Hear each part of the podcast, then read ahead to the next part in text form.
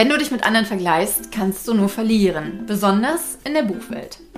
Hi, ich bin Andrea, Autorin und Self-Publisherin und nehme dich an dieser Stelle mit in meine Welt zwischen den Worten.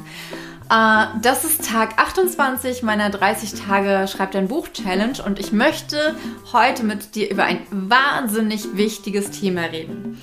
Und zwar darüber, dass es keinen Sinn macht, sich mit anderen Autoren oder Autorinnen zu vergleichen.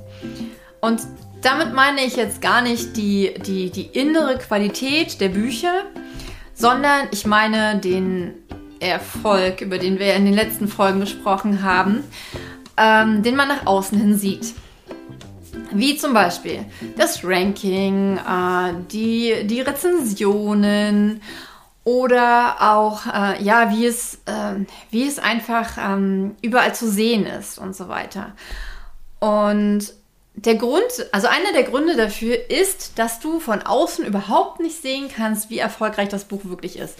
Es kann zum Beispiel sein, dass jemand äh, Tausende von Euro jeden Monat in Werbung steckt, damit das Buch in den Top 100 ist, letztendlich aber gar nichts damit verdient. Natürlich viele, viele Leserinnen findet, aber wenn du gerade erst anfängst mit dem Schreiben, dann hast du überhaupt nicht das Budget, um damit mitzuhalten. Von daher macht es überhaupt keinen Sinn, sich mit Leuten zu vergleichen, die viel mehr Kohle ausgeben, als du es vielleicht jemals tun wollen würdest.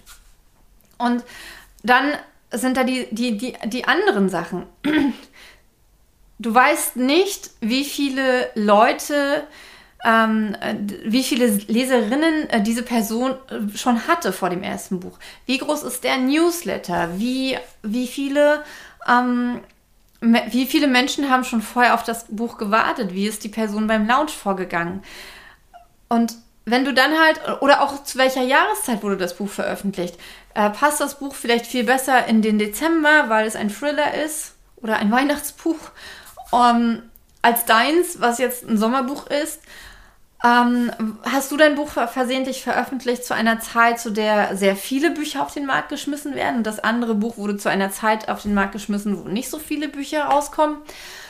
All diese Faktoren kann man überhaupt nicht mit einrechnen, weil sie so individuell und verschieden sind, dass du niemals sagen, niemals zwei Bücher oder zwei Autorinnen oder Autoren äh, wirklich direkt miteinander vergleichen kannst. Und das ist so gefährlich. Denn wenn wir, wenn wir das machen, werden wir immer schlechter abschneiden. Wir werden immer irgendetwas finden, was bei uns nicht so gut läuft wie bei dem anderen. Wir werden aber nie herausfinden, warum das so ist. Es hat sehr selten etwas mit Glück zu tun. Und es hat auch sehr selten etwas damit zu tun, ähm, dass wir schlechter sind als der andere. Klar, das kann natürlich auch der Fall sein, aber es ist sehr selten so. Vielmehr ist es so, dass wir unseren eigenen Weg finden müssen. Und vielleicht hat die andere Person diesen Weg schon gefunden und du noch nicht. Deswegen vergleich dich nicht mit anderen, sondern versuch für dich herauszufinden, wie du diesen, ähm, diesen quantitativen Erfolg für dich generieren kannst. Genau. In diesem Sinne war das Tag 28 der 30 Tage Schreibt ein Buch Challenge und wenn du dazu etwas zu sagen hast, dann schreib bitte gerne in den Kommentaren. Ich beantworte jeden. Und wenn du keine Folge verpassen möchtest, klick jetzt auf Abonnieren. Mach's gut, deine Andrea.